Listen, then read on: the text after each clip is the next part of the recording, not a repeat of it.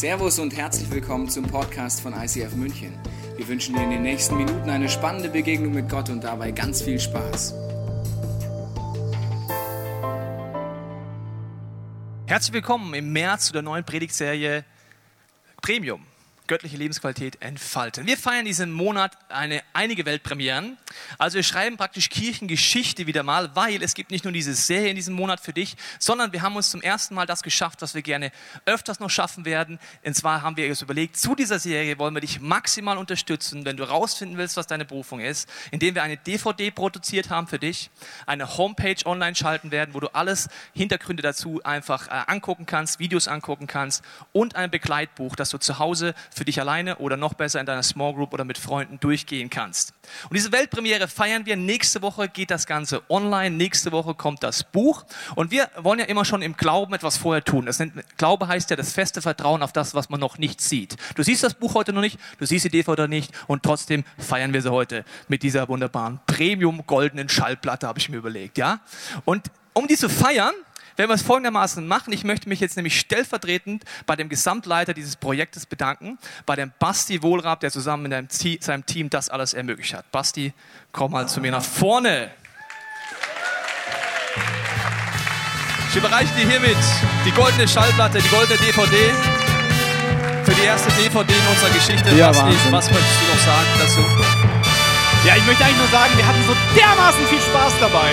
Das war echt geil. Wir haben drei Monate lang äh, hart gearbeitet dafür. Ein 15-köpfiges Team aus Autoren, Regisseuren, Schauspielern, Lektoren, äh, Cuttern, äh, Massageuren äh, und, äh, und alles. Was? Äh, Massage, also wir haben Massagen gekauft, weil wir haben bis nachts um vier, fünf gearbeitet, damit äh, diese Kirche einen Schub bekommen kann und herausfinden kann, was ist eigentlich die Vision für dein und für mein Leben. Und ich sage euch, die Filme sind einfach nur geil. Ja. Und das Buch ist eine Legende. Deswegen freue ich mich dermaßen, äh, Sehr schön. dass Du wir da durchstarten bereit, können. du bist bereit für nächste Woche, wenn das Ich Ganze so- online geht, wenn Ja, das Buch rauskommt. Ich bin- ich bin schon, Vielen äh, Dank, Basti, dass ihr das ermöglicht habt. Das ist für dein Team der Applaus. Atme durch. Jawohl!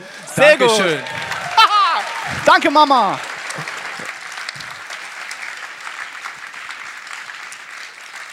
Ab nächster Woche ist das möglich, auch online anzuschauen, wie gesagt, oder das Buch, wenn du möchtest, dazu zu nehmen oder DVD anzugucken. Und heute darfst du schon als Weltpremiere einen kleinen Ausschnitt aus der DVD später mal angucken. Ja, kannst dich schon drauf freuen.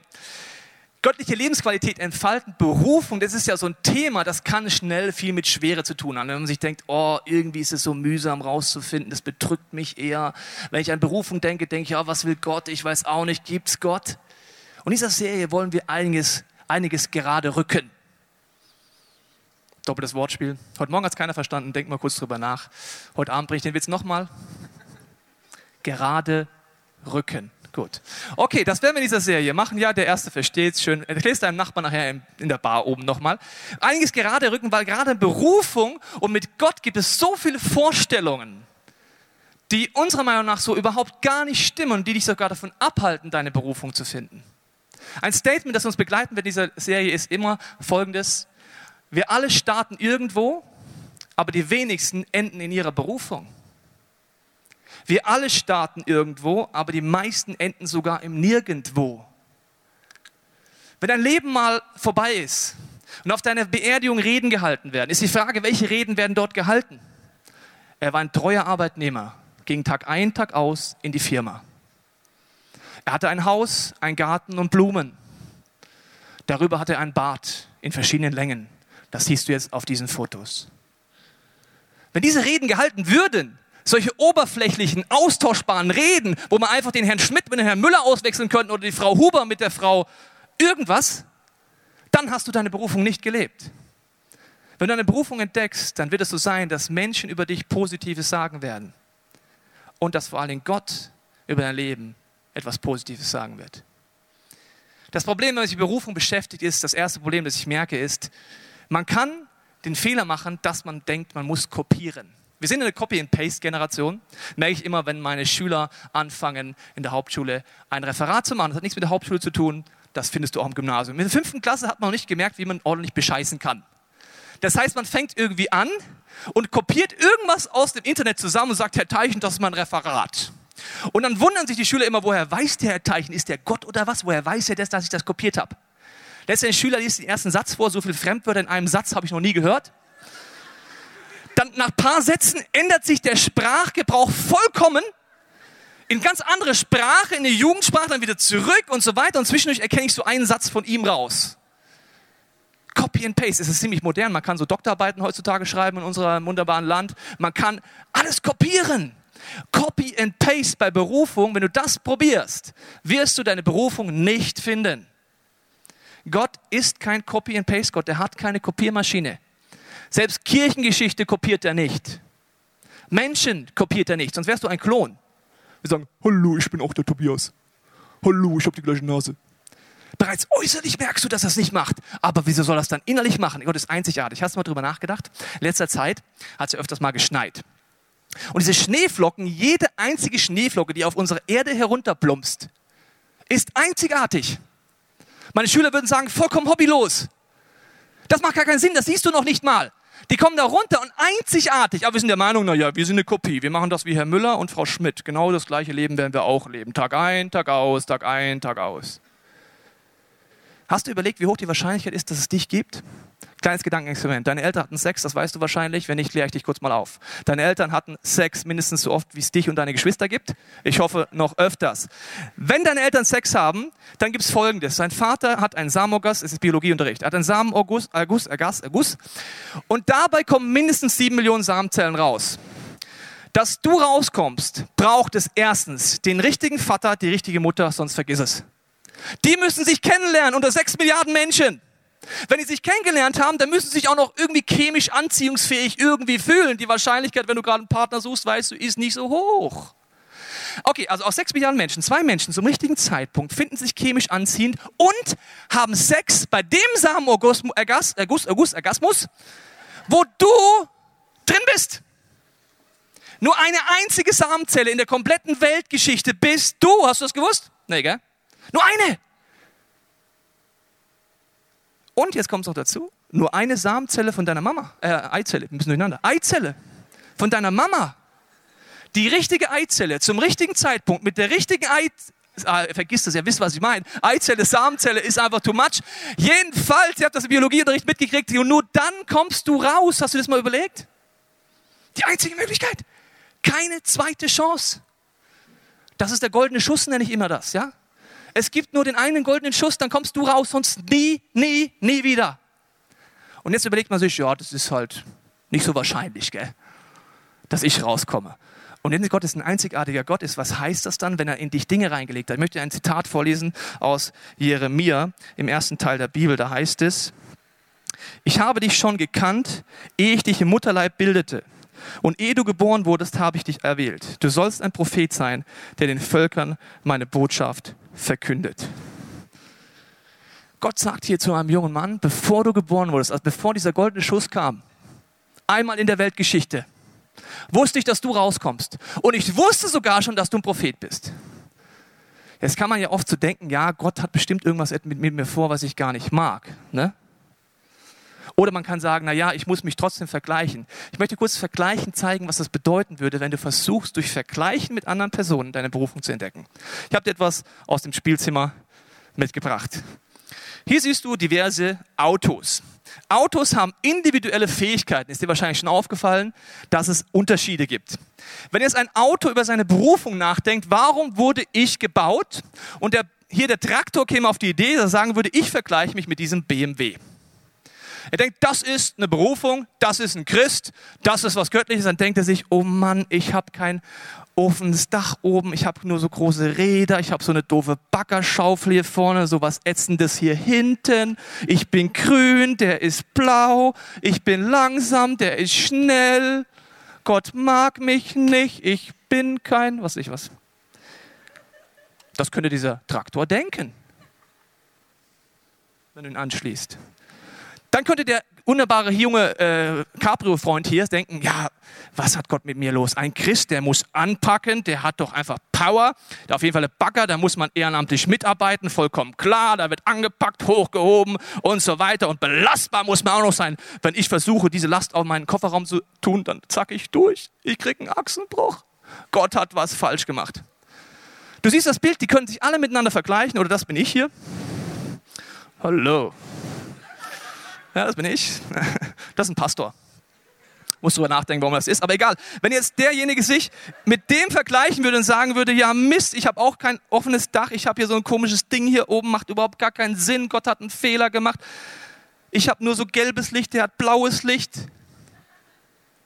Der wird nie ein Polizeiauto, das Polizeiauto wird nie ein Bus, ein Bus wird nie ein Quad und auch zehn Jahre Psychotherapie machst du aus einem Quad keinen Traktor.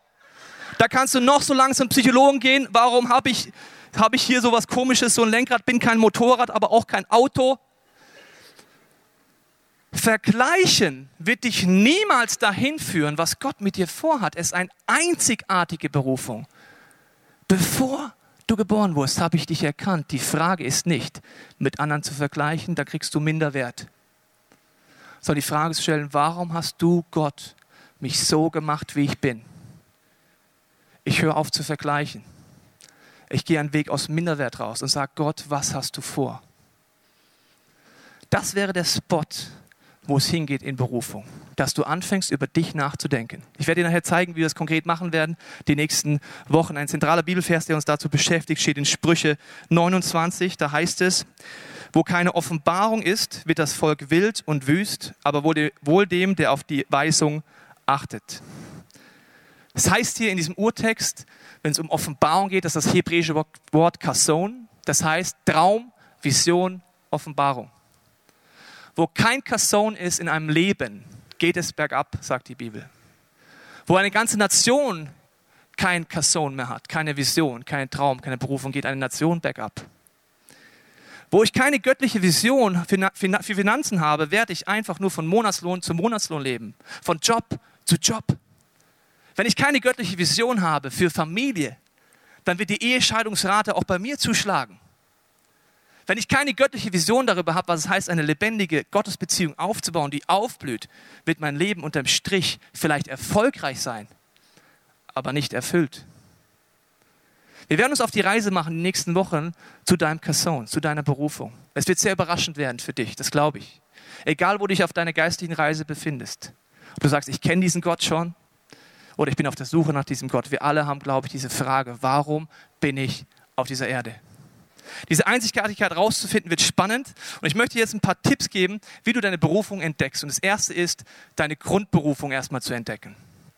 Die Grundberufung siehst du immer wieder, als Jesus im zweiten Teil der Bibel Menschen einlädt, auf dieses Abenteuer ihr Kasson zu finden, sagt er als allererstes, ihr könnt mich erleben, ihr könnt erleben, dass ich der lebendige Zugang bin zu einer lebendigen Gottesbeziehung. Und dann sagt er immer zu ihnen, jetzt folge mir nach das Ziel eines lebendigen Glaubens, das ist eine Grundberufung in deinem Leben, ist nicht zu sagen, jawohl, ich habe es verstanden, ich glaube an Jesus Christus. Das war nie das Ziel von Jesus. Hast du das gewusst? Der hat nicht gesagt, glaubst du an mich, ich bin der Sohn Gottes? Ja, richtig angekreuzt, warten auf die Ewigkeit. Servus, Pfiat, ciao, bye bye. Er hat gesagt, erkennst du diesen Zugang, erlebst du dieses Wunder in deinem Alltag, das Gott wirklich gibt und jetzt geht es erst los. Und dann sagt, ihr könnt meine Jünger sein, meine Schüler sein, die entdecken, Neues entdecken, immer Neues entdecken, vielleicht zum ersten Mal, es gibt eine Gottesbeziehung, die vertiefen und weitergeben. Bei meinem Sohn merke ich, was ein Schüler ist. Wenn mein Sohn zum Beispiel baut, dann nimmt er Klötzchen und zimmert die aufeinander. Physikalische Gesetze sind ihm vollkommen egal. Der probiert einfach aus, der entdeckt. Wenn er eine Technik gefunden hat, vertieft er sie und kleine Kinder sind Angeber, er gibt es definitiv weiter. Mama, Papa, schau mal, Freund, schau mal, schau mal, was ich kann. Das wäre ein Schüler, nicht theoretisch, sondern im Leben ausprobieren, lebenslang. Das ist eine Grundberufung in deinem Leben. Nicht, ich lerne Jesus kennen und dann ein paar Jahre lang lerne ich so alles, gehe auf irgendwelche Bibelschulen und dann bin ich Christ. Früher war ich Jünger, jetzt bin ich Christ. Erst war ich Schüler, jetzt bin ich Christ.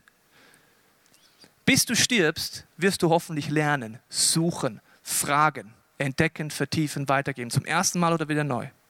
Aber jetzt ist die Frage, was ist das Spezielle jetzt? Was ist die Einzigartigkeit? Das haben wir jetzt alle gemeinsam, wenn du dich auf Gott einlassen willst.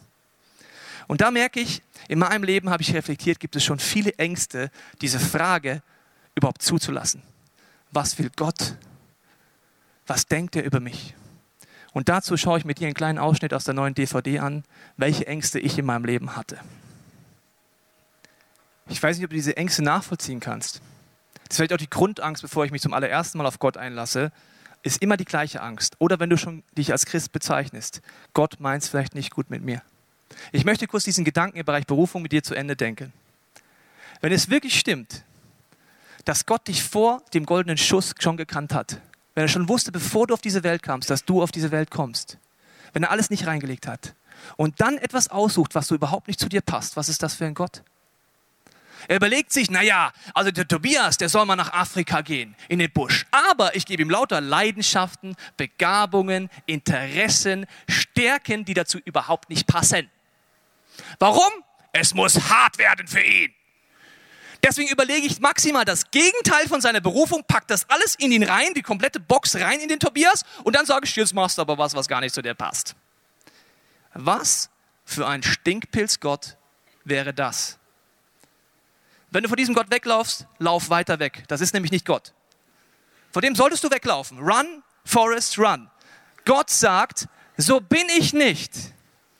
Jesus tut alles dafür und ich lade dich auch in den nächsten Wochen ein, die Bibel aufzuschlagen und zu gucken, was Jesus dir überhaupt erzählt. Er sagt, ich liebe dich, ich weiß genau, was in dir ist und ich weiß genau, was Gott mit dir vorhat.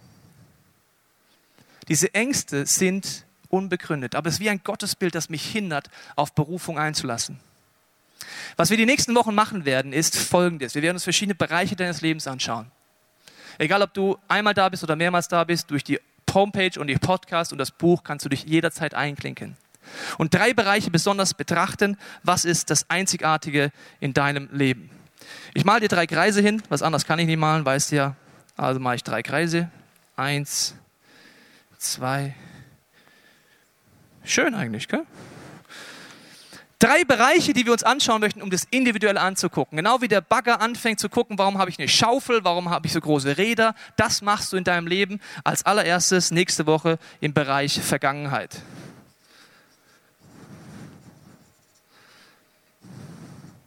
Vergangenheit ist definitiv etwas sehr, sehr Individuelles, Einzigartiges.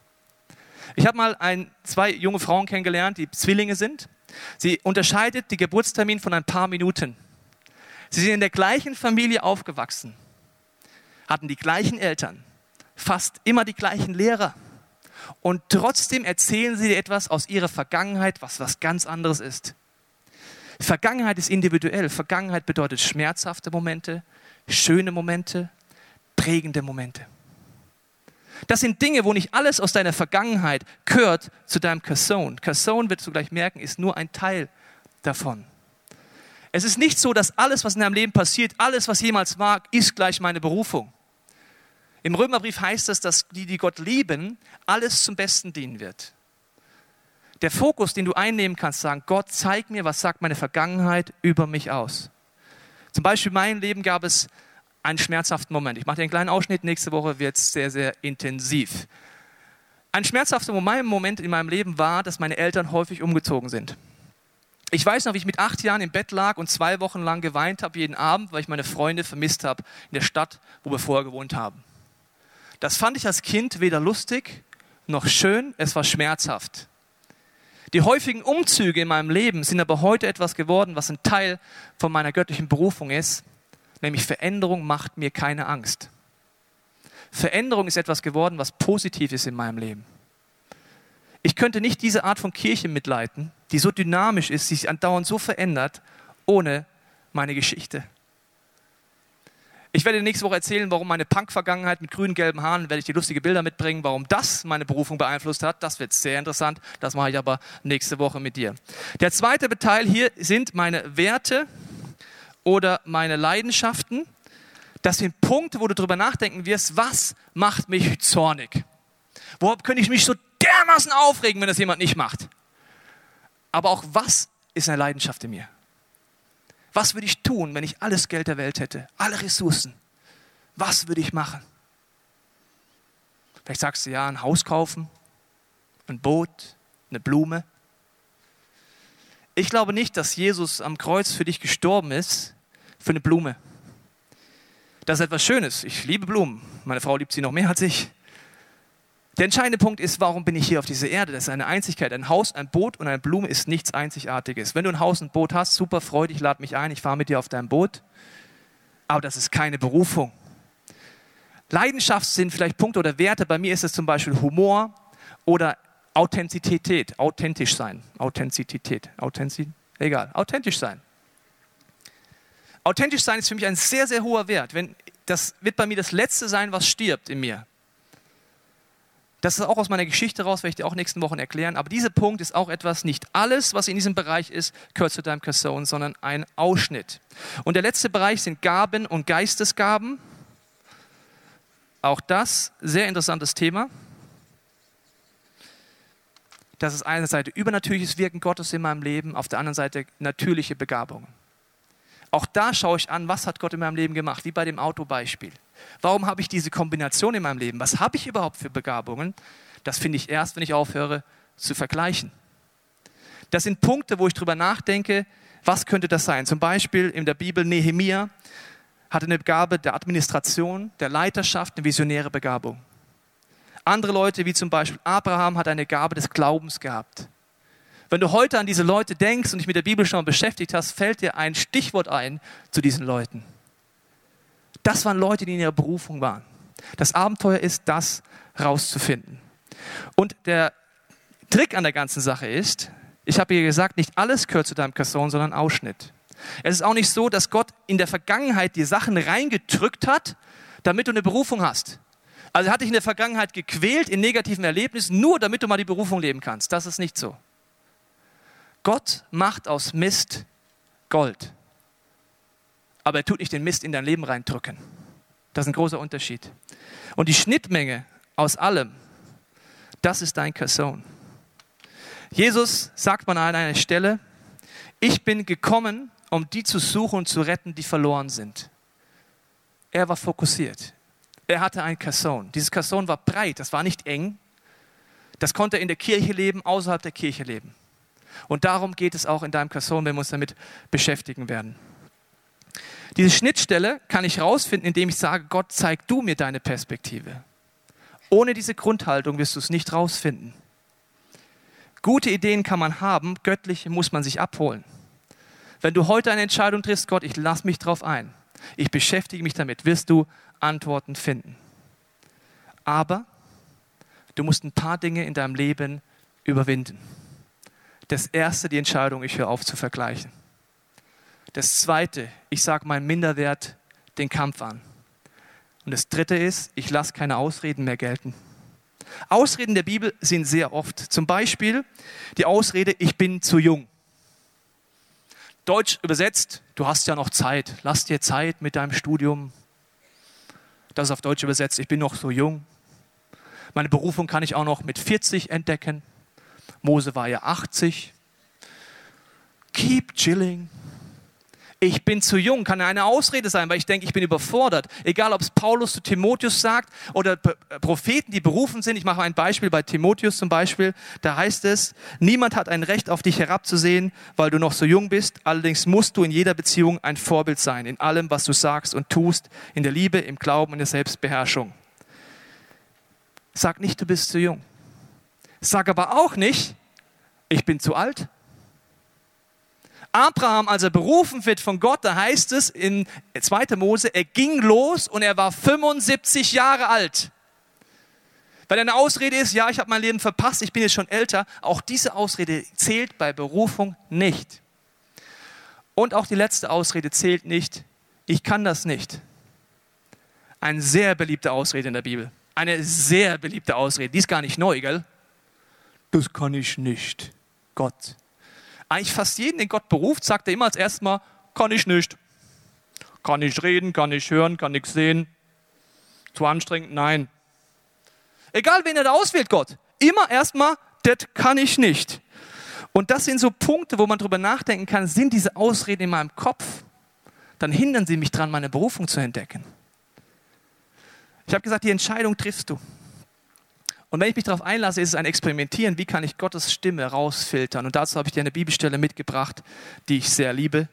Sie steht im 1. Samuel, Kapitel 3. Und da geht es darum, dass ein junger Mann noch nicht trainiert hat, diese Berufungsstimme in seinem Herzen zu entdecken. Er wird gerade ausgebildet als Prophet von einem der Prophetenlehrer von Elia. Und dann redet Gott zu seinem Herzen und möchte ihm Dinge zeigen über seinen Kasson. Und dann passiert Folgendes.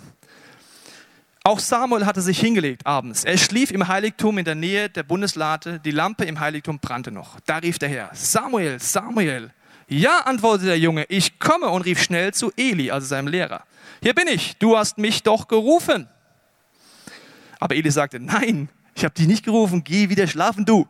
So legte Samuel sich wieder ins Bett. Aber der Herr rief noch einmal, Samuel, Samuel, und wieder sprang Samuel auf und lief zu Eli.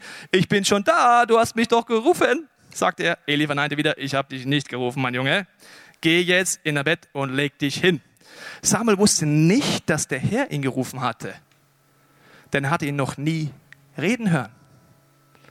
So rief der Herr zum dritten Mal Samuel, Samuel und doch noch einmal lief der Junge zu Eli und sagte, hier bin ich, jetzt hast du mich aber ganz sicher gerufen. Da erkannte Eli, dass der Herr mit Samuel reden wollte. Darum wies er ihn an, geh und leg dich wieder hin. Und wenn dich nochmal jemand ruft, dann antworte, sprich Herr, ich höre. Also ging Samuel wieder zu Bett. Da kam der Herr zu ihm, rief wie vorher, Samuel, Samuel. Der Junge antwortete, sprich Herr, ich höre. Samuel hat es nicht trainiert gehabt, bis zu diesem Zeitpunkt göttliche Impulse wahrzunehmen. Das Interessante ist, auf welche Art Gott hier nicht redet. Nicht mit dem 3D-Engelchor, nicht La, Berufung, Brief vom Himmel, direkt von Gott, Nein. Auch nicht Jesus persönlich steht im Zimmer, sagt, Servus, Pfirti, jetzt kommt die Berufung. Es ist eine Stimme, wo er denkt, es ist ein Mensch gewesen. Es ist eine Stimme, wo er denkt, es war sein Lehrer und hat noch nicht trainiert, diese Herzensstimme zu hören. Es heißt offensichtlich, Gott redet die ganze Zeit, auch in deinem Leben schon. Die nächsten Wochen wirst du dich auf dieses äh, Experiment einlassen können, diese Stimme rauszufiltern. Das kostet dich etwas, nämlich Zeit. Das kostet dich etwas, dass du sagst, Gott, hier bin ich. So wie dieser Junge sagt, hier bin ich, ich höre, rede Gott. Das bedeutet, dass du vielleicht dieses Booklet, das nächste Woche du haben kannst, nimmst und dich überhaupt hinsetzt. Egal ob jung oder alt. Egal ob du schon sagst, ich habe eine lebendige Gottesbeziehung. Oder ich suche das noch. Ich glaube, die nächsten Wochen sind entscheidend in deinem meinem Leben, ob wir ein Leben anfangen, heute zu leben, das einen Unterschied macht. Es gibt eine Szene im Film Schreck, die liebe ich. Es geht um eine Mission, sie müssen losziehen und Schreck muss ein Team zusammenstellen. Und er fragt, wer von euch möchte mitkommen? Keiner sagt was, nur Esel. Esel springt im Hintergrund, nimm mich, nimm mich, nimm mich, nimm mich, nimm mich. Er hat erst keinen Bock auf Esel, aber Esel ist so penetrant, dass er mitnimmt. Und es gibt diese Szene, im Jesaja, wo genau Gott das sagt, dass er das vermisst bei uns Menschen. Möchte ich dir vorlesen zum Ende. Jesaja 50. Er vermisst diese Haltung. Gott, hier bin ich. Rede. Warum war kein Mensch da, als ich zu euch kam, spricht Gott? Warum erhielt ich keine Antwort, als ich euch rief? Meint ihr, ihr könnt euch nicht befreien? Ihr denkt wohl, ich sei zu schwach, um euch zu helfen. Oh nein, ich sage nur ein Wort, schon vertrocknet das Meer und die Ströme versiegen, die Fische gehen elend zugrunde.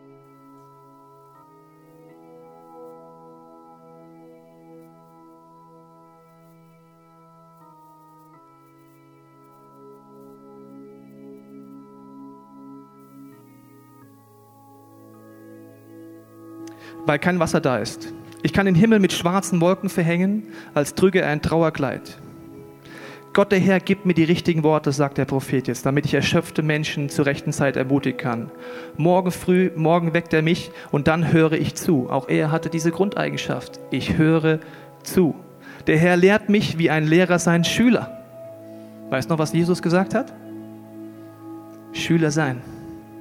Ja, Gott, der Herr hat mich bereit gemacht, auf ihn zu hören. Ich habe auch nicht, mich nicht gesträubt und bin meiner Aufgabe nicht ausgewichen. Die Helden der Kirchengeschichte sind Menschen wie du und ich. Vielleicht mit dem einzigen Unterschied, sie hören auf mit Ausreden. Sie hören auf, sich zu vergleichen. Sie hören auf zu sagen, Gott, was möchtest du vielleicht in meinem Leben, was ich nicht mag, sondern zu fangen an zu vertrauen und sagen, wenn du redest, höre ich zu. Ich weiß nicht, was für dich bedeutet, aber ich glaube, Entscheidungen sind heute schon wichtig. Das ist jetzt wie so eine Einleitung heute.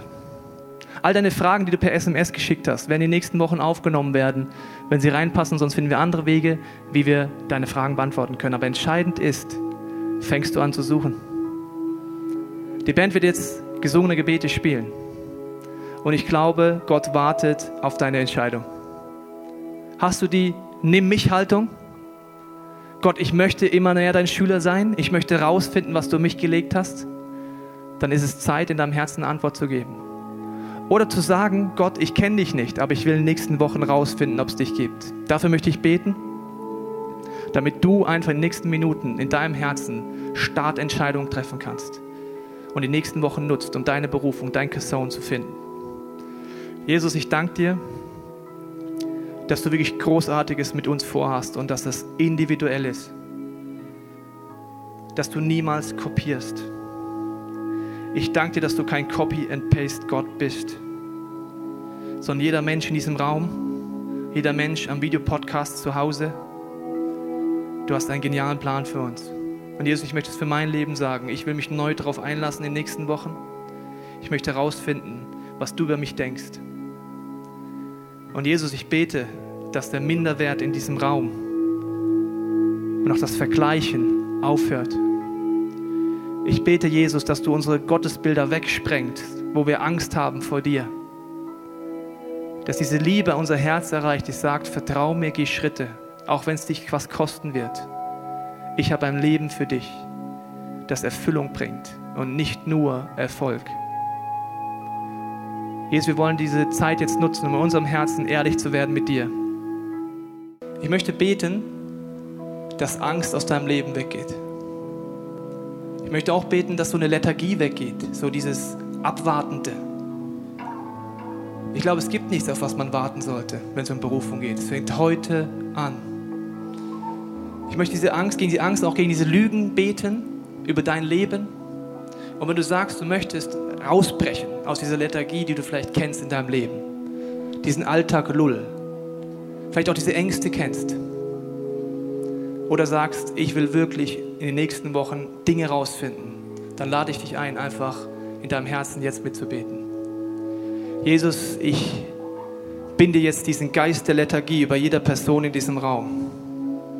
Dass wir nicht mehr träge sind, wenn es um Glauben geht. Dass wir nicht mehr träge sind, wenn es um Berufung geht, dass wir nicht warten, sondern sagen, Jesus, hier bin ich. Gib du mir Antworten, die dranbleiben, bis diese Puzzleteile aus Vergangenheit, Leidenschaft, Werten und Gaben einen Sinn ergeben. Jesus, ich bete für jede Small Group, die in den nächsten Wochen sich einklinken wird. Für jede Person, die hier ist, sagt, ich will es rausfinden.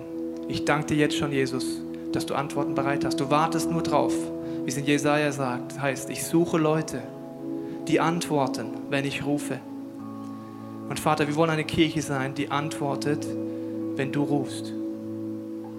Wir wollen deine Schüler sein. Und ich bete für jeden in diesem Raum, der sagt, ich kenne Gott noch nicht oder zu Hause am Videopodcast, der sagt, ich habe noch nicht diese Gottesbeziehung. Vielleicht sagst du in dieser Woche zum allerersten Mal, Jesus, zeig du mir in dieser Woche, ob du wirklich dieser Startknopf bist, dass ich ein Schüler werden kann von göttlichen Ideen. Und Vater, diese Minderwert, im Namen Jesu breche ich ihn. Dieses Vergleichen. Und Jesus, wir wollen dieses letzte Lied jetzt einfach zu unserem Gesang machen. Das heißt, Gott ist able, du bist größer. Wie es in Jesaja heißt, glaubt ihr ernsthaft, ich kann euch nicht über eure Limitierungen hinaus gebrauchen. Jesus, ich danke dir für diese Einzigartigkeit, für diese Ehre, dass du etwas uns reingelegt hast, was wir auspacken dürfen die nächsten Wochen. Du kannst alles. God is able. Wir hoffen, dass dir diese Predigt weitergeholfen hat. Wenn du Fragen hast, kannst du gerne an info at icf-moenchen.de mailen und weitere Informationen findest du auf unserer Homepage unter www.icf-moenchen.de.